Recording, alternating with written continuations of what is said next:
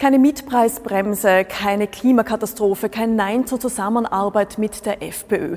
Die Volkspartei lässt derzeit den grünen Koalitionspartner mit Staunen zurück. Was die beiden Parteien noch miteinander verbindet und wie die Grünen es verhindern wollen, dass ein Rechtsruck durchs Land geht, darüber spreche ich jetzt mit der grünen Justizministerin Alma Sadic im, im Fokus-Interview. Frau Ministerin, vielen Dank, dass Sie sich Zeit genommen haben für das Interview mit Im Fokus. Lassen Sie uns gleich beginnen und blicken wir nach Niederösterreich. Niederösterreich rückt nach rechts. In Niederösterreich gibt es jetzt eine Landesregierung bestehend aus ÖVP und FPÖ. Die äh, ÖVP koaliert mit einer Partei, die zuletzt in den Negativschlagzeilen war, unter anderem wegen des Asylsagers von Gottfried Waldhäusl, aber auch äh, durch die Liederbuchaffäre rund um Udo Landbauer. Beunruhigt Sie das, dass es jetzt in Niederösterreich einen Rechtsruck gibt? Also ich persönlich halte es äh, für falsch, dass man mit einer Partei koaliert, die ähm, Kindern das Recht abspricht, zu Österreich dazu zu gehören, die Nazi-Liederbücher verherrlicht.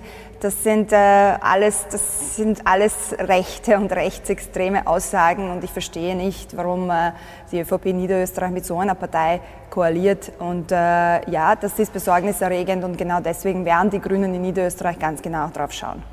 Hat Sie das überrascht? Immerhin haben beide Parteien dezidiert eine Zusammenarbeit ausgeschlossen.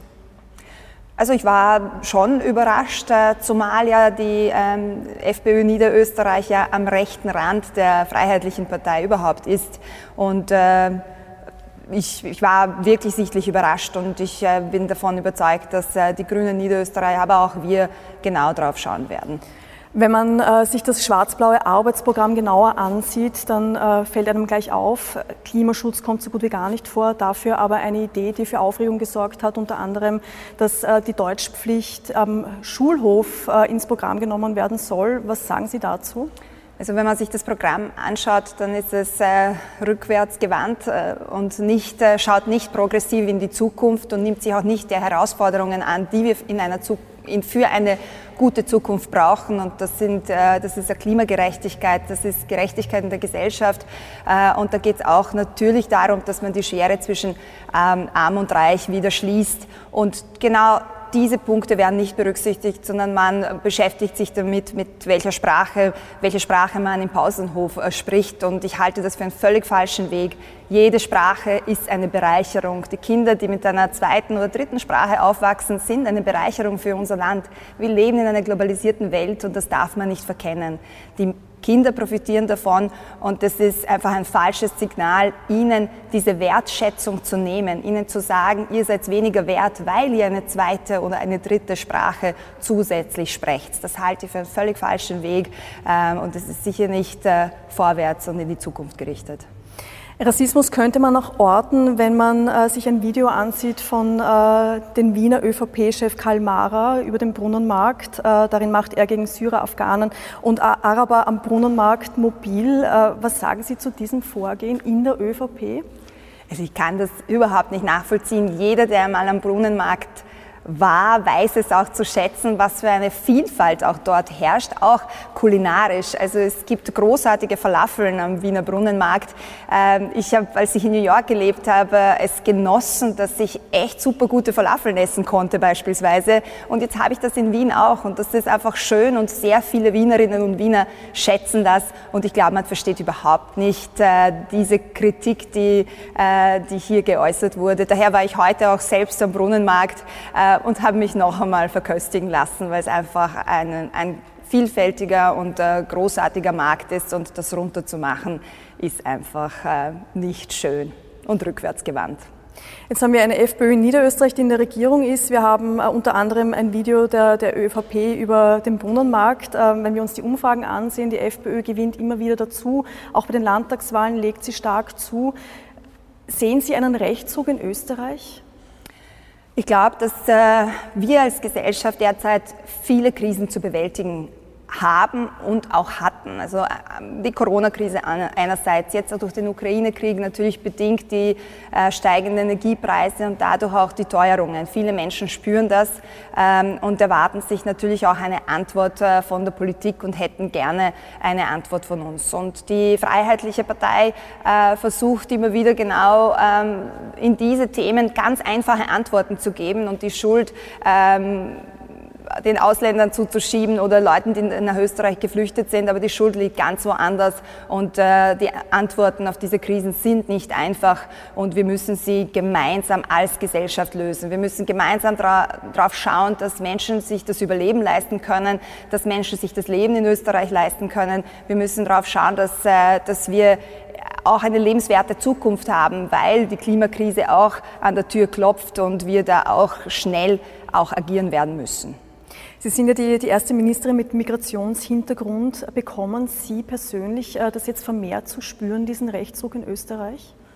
Also mit meinem Amtsantritt hat es auch sehr, sehr viele Hassnachrichten gegeben. Und äh, es waren um die 28.000 auch strafrechtlich relevante äh, Nachrichten dabei. Und ja, zu Beginn hat es auch äh, sehr viel Hass und Hetze gegen meine Person gegeben, aber ich habe auch gleichzeitig gespürt, dass sehr viele Menschen aufgestanden sind, dass sehr viele Menschen mir, mir Kraft gegeben haben und, und auch gesagt haben, Frau Ministerin, wir stehen hinter Ihnen. Und das ist heute nach wie vor so. Es gibt viele Menschen, die, wenn sie sehen, dass, äh, dass, dass hier Hass und Hetze betrieben wird, dass sie aufstehen und auch äh, auf sozialen Medien sagen, wir stehen hinter der Ministerin, sie macht eine gute Arbeit.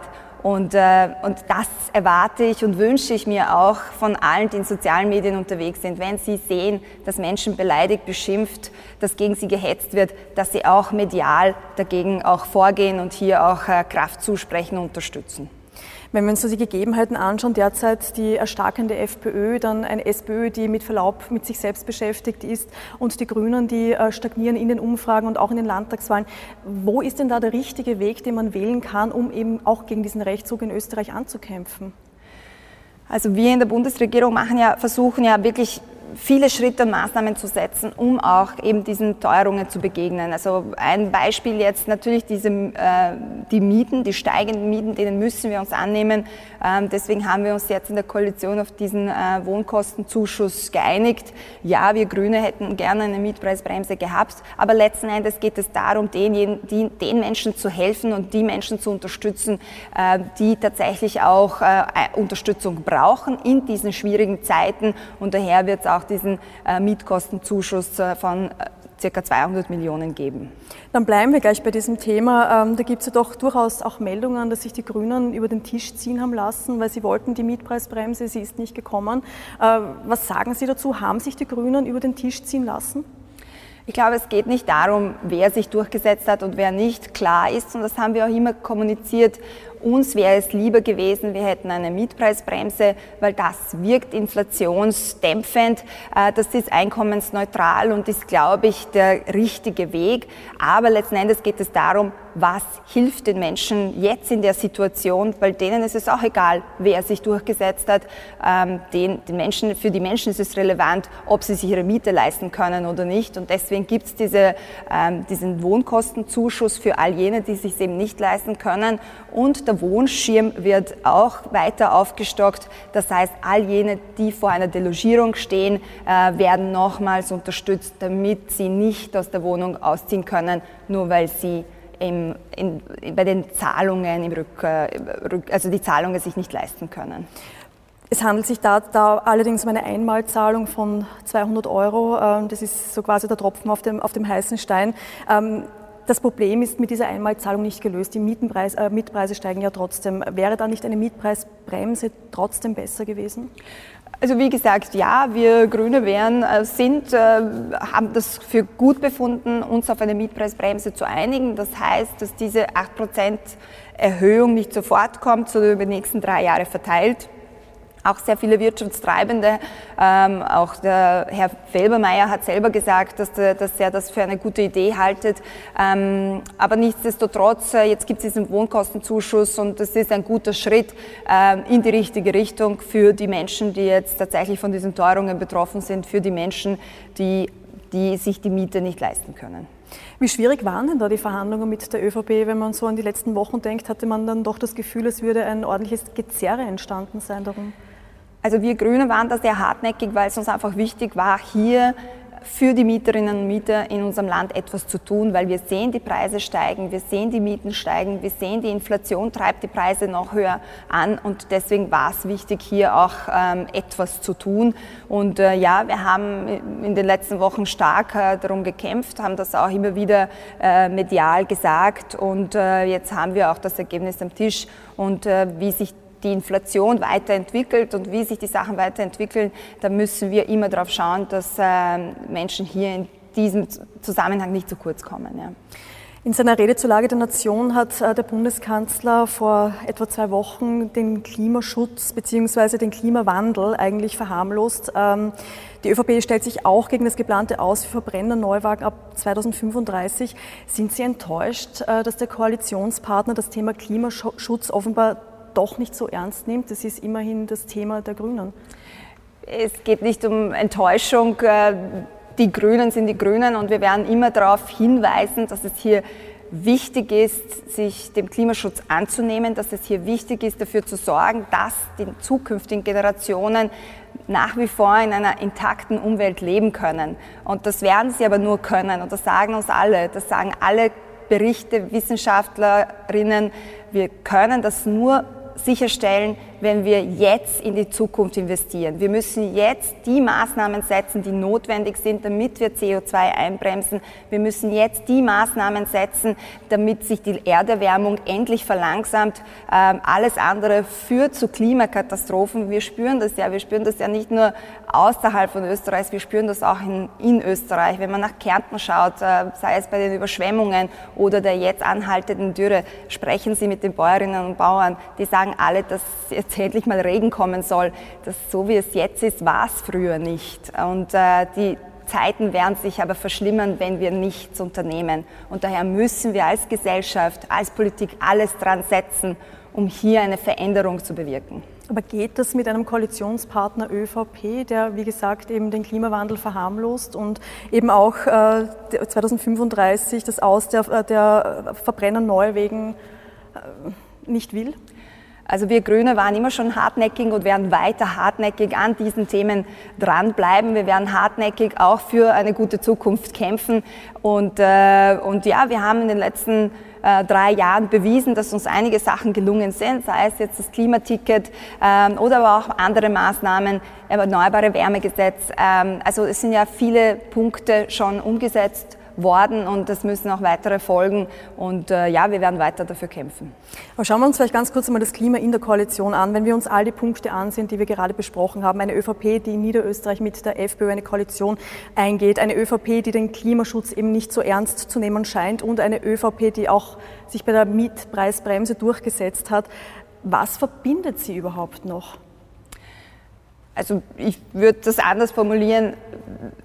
Die ÖVP hat sich jetzt nicht bei der Mietpreisbremse durchgesetzt, sondern wir haben eine Lösung gefunden, die auf einem Kompromiss beruht.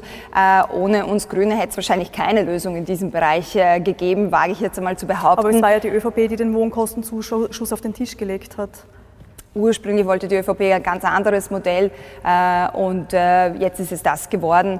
Und ich glaube, letzten Endes, wenn man sich aber anschaut, was wir in den letzten drei Jahren erreicht haben und wie viele Punkte wir in den letzten Jahren umgesetzt haben. Ähm, allein jetzt in meinem Bereich, ähm, ich habe das Justizbudget endlich so weit aufgestockt, dass wir viele der Löcher, die entstanden sind in den letzten Jahren, weil im Justizressort gespart wurde, endlich stopfen konnten. Wir haben 500 neue Planstellen geschaffen. Wir haben ein schärferes Korruptionsstrafrecht. Wir haben die Wirtschafts- und Korruptionsstaatsanwaltschaft mit Ressourcen ausgestattet, damit sie auch effizient arbeiten kann. Also gerade jetzt im, ähm, im Rechtsstaatsbereich ist einiges weitergegangen. Auch das Korruptionsstrafrecht haben wir verschärft. Das ist äh, jetzt in der Begutachtung gewesen. Also es sind viele Punkte und Maßnahmen umgesetzt worden, die auch notwendig und, äh, und relevant sind für die Gesellschaft in unserem Land. Das heißt, Sie sagen, die Zusammenarbeit mit der ÖVP funktioniert? die Zusammenarbeit funktioniert. Wir schaffen es nach wie vor, Projekte auf den Boden zu bringen. Und äh, ich bin davon überzeugt, dass wir das auch in den nächsten eineinhalb Jahren tun werden. Dann sprechen wir vielleicht ganz kurz eben über dieses Korruptionsstrafrecht, das, wie gesagt, äh, wie Sie gerade gesagt haben, in Begutachtung ist. Äh, die Wirtschafts- und Korruptionsstaatsanwaltschaft, die zeigt sich kritisch in, in manchen Punkten. Ähm, ihr Vorhaben sei zwar ambitioniert, trotz allem nach näherer Betrachtung zeigt sich, dass die angestrebte Korruptionsbekämpfung auf halbem Weg abgebremst wird. Schauen wir uns vielleicht mal zwei Punkte an an. Ähm, beim geplanten Strafbestand Mandatskauf wird nur die Zuwendung Entgelt bestraft. Die Wirtschafts- und Korruptionsstaatsanwaltschaft wünscht sich aber weitere Gegenleistungen in den Tatbestand aufzunehmen, wie etwa persönliche Gefälligkeiten, sittenwidrige Dienste und Verwaltungsübertretungen. Wird denn hier nachgebessert? Also für mich war es klar oder für mich war es wichtig bei der Umsetzung dieses Vorhabens, dass wir die Korruptionsbekämpfung, aber auch das Korruptionsstrafrecht nachschärfen. Denn warum brauchen wir das? Wir brauchen das, weil die Menschen und die Bevölkerung langsam das Vertrauen in die Politik verliert, aufgrund auch der ganzen Korruptionsskandale, die wir in der Vergangenheit hatten. Daher braucht es ein scharfes Korruptionsgesetz und effiziente Korruptionsbekämpfung. Und alle sind sich einig und es hat viele, viele Anregungen und Anmerkungen im Begutachtungsverfahren gegeben, weil vielen Menschen ein schärferes Korruptionsstrafrecht wichtig ist. Ähm, und viele sind sich einig, es ist eine Verbesserung zum Status quo. Und ja, da gibt es Details, die die, wo sich viele einen anderen Zugang wünschen oder wo die einen sagen, es geht zu weit und die anderen sagen, es ist zu eng. Ähm, und ich werde mir das jetzt ganz genau anschauen und äh, schauen, wo wir vielleicht Nachbesserungen, wo wir vielleicht nachbessern können. Fakt ist, und ich glaube, das ist sehr wichtig zu beachten, auf der einen Seite braucht man ein schärferes Korruptionsstrafrecht, das natürlich Vorabkorruption, also Menschen, die sich um ein Amt bewerben, dürfen auch nicht äh, äh, korrupte Straf, Straftaten setzen, ähm, dass, dass diese Sachen erfasst sind und andererseits, dass diesem Grundsatz entsprochen wird, dass das Strafrecht genau ist und bestimmt ist damit jeder weiß, wenn eine Handlung setzt, das ist eine strafbare Handlung und das ist keine strafbare Handlung. Also ich glaube, diese, dieses Bestimmtheitsgebot des Strafrechts ist auch entscheidend und wichtig und das haben auch viele Strafrechtsexperten und Professorinnen ähm, gesagt, auch in der, in der Begutachtung, dass hier auch diesem Gebot entsprochen wurde.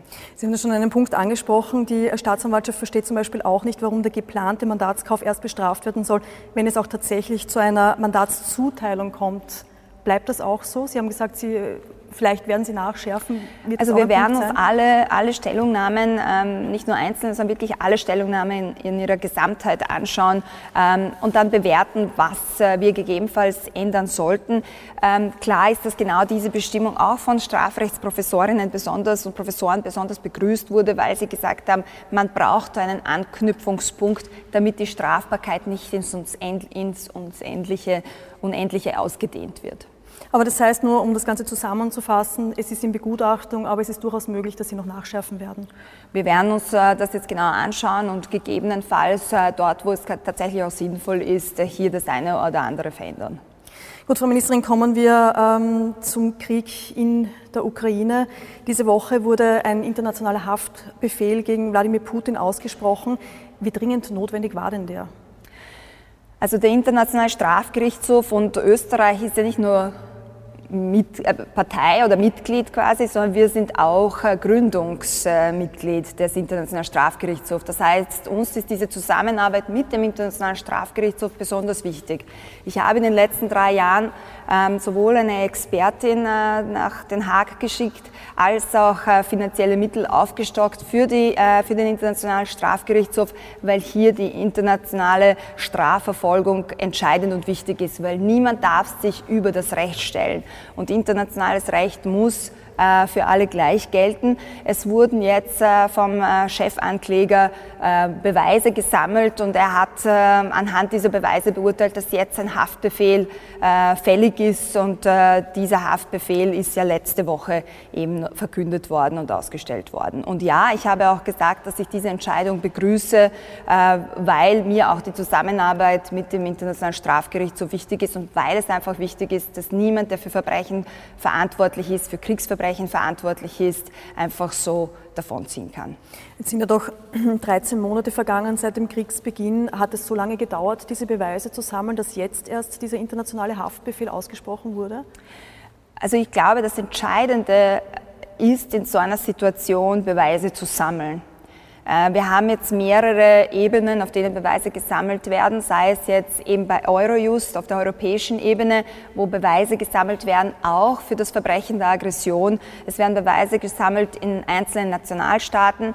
Ähm, ich habe auch in meinem Zuständigkeitsbereich einen ähm, Erlass an die Staatsanwaltschaft herausgegeben, äh, wo wir auch nochmal klarstellen, wann eine Zuständigkeit Österreichs gegeben ist. Also hier ist die Beweissammlung zentral, weil ja, Verfahren und das Recht, dass äh, die Rechtsstaatlichkeit dauert länger und deswegen ist es notwendig, jetzt die Beweise zu sammeln, damit dann die äh, Strafverfahren auch gut laufen können und all jene, die für Kriegsverbrechen äh, verantwortlich sind, auch zur Rechenschaft gezogen werden. Wenn wir uns die, vielleicht jetzt die Realität ansehen, einen Prozess gegen Wladimir Putin wird es dadurch vermutlich nicht geben. Er kann ja nur verhaftet werden, wenn er auch ein Land äh, bereist, das diesen Grundlagenvertrag auch unterschrieben hat oder ratifiziert hat. Russland selber wird ihn nicht verhaften. Ähm, ist denn dieser internationale Haftbefehl dann mehr Symbolik? Also das sagen, äh, das fragen mich tatsächlich viele Leute. Äh, Fakt ist, es sind schon 120 äh, Mitgliedstaaten, es gibt 120 Mitgliedstaaten, die hinter dem Internationalen Strafgerichtshof stehen, die auch diese Arbeit unterstützen. Und es kann nicht nur etwas Symbolik sein, was auf fundierten Beweisen quasi beruht. Und ein Chefankläger des Internationalen Strafgerichtshofs kann auch nur auf Basis des Rechts arbeiten. Und jetzt wurden Beweise gesammelt und es gab dann diesen internationalen Haftbefehl und die 120 äh, Vertragsstaaten, Mitgliedstaaten werden sich auch daran halten. Bei einem Land weiß man nicht ganz genau, ob es mitgezogen ist. Äh, laut Medienberichten blockiert ja Ungarn äh, diese EU-Resolution zum Putin-Haftbefehl. Zumindest soll die ungarische Justizministerin nicht unterschrieben haben. Haben Sie da was mitbekommen? Hat Ungarn unterschrieben? Hat Ungarn nie, äh, nicht unterschrieben? Also Ungarn spielt da immer eine sehr spezielle Rolle. Äh, auf der einen Seite ähm, tragen sie sehr wohl einen Teil der Sanktionen mit. Auf der anderen Seite äh, gibt es andere Aussagen im, äh, in Ungarn selbst. Ähm, aber wir so Beisch also es gibt viele Momente, wo Ungarn und auch die ungarische Justizministerin ähm, auch gemeinsam mit Europa mitzieht. Äh, und das werden wir natürlich auch weiter äh, genau beobachten, wie sich das entwickelt. Aber ich habe jetzt in den Räten, in denen ich vertreten bin, im Justizministerinnenrat, ähm, nicht sehr, also nicht sehr viel Widerstand im Zusammenhang äh, mit den Sanktionen und auch den, ähm, den, den, den der Strafverfolgung gemerkt. Sie wollen den Internationalen Gerichtshof in Den Haag stärken. Wie genau soll das aussehen? Also wir haben jetzt ähm, einerseits eine Expertin entsandt, äh, die als Richterin beim Internationalen Strafgerichtshof, als Staatsanwältin äh, beim Internationalen Strafgerichtshof arbeitet. Wir haben auch finanzielle Unterstützung ähm, nochmal aufgestockt, damit dass der Internationale Strafgerichtshof auch, tatsächlich handeln und agieren kann. Denn internationale Strafverfolgung äh, kostet natürlich Geld und da braucht es Unterstützung von allen Mitgliedstaaten. Ein abschließendes Thema, ich weiß zwar schon die Antwort, ich probiere es trotzdem, ähm, der heute das Standard äh, gepusht hat. Im April entscheidet die Bundesdisziplinarbehörde, ob die Suspendierung von äh, ihrem ehemaligen Sektionschef Christian Pilnacek aufgehoben wird. Wenn das passiert, könnte er wieder ins Justizministerium zurückkehren. Jetzt wissen wir, Pilnacek hat ja auch gegen Sie gearbeitet und soll auch die Wirtschafts- und Korruptionsstaatsanwaltschaft sabotiert haben. Werden Sie gegen seine Rückkehr ankämpfen, wenn dem so ist? Also offene Dienstverfahren und äh, andere Ermittlungsverfahren möchte ich nicht kommentieren. Ich habe das in der Vergangenheit nicht gemacht und werde das in dem Fall auch nicht machen. Die Antwort habe ich erwartet. Frau Ministerin, vielen Dank fürs Gespräch. Dankeschön. Dankeschön. Danke.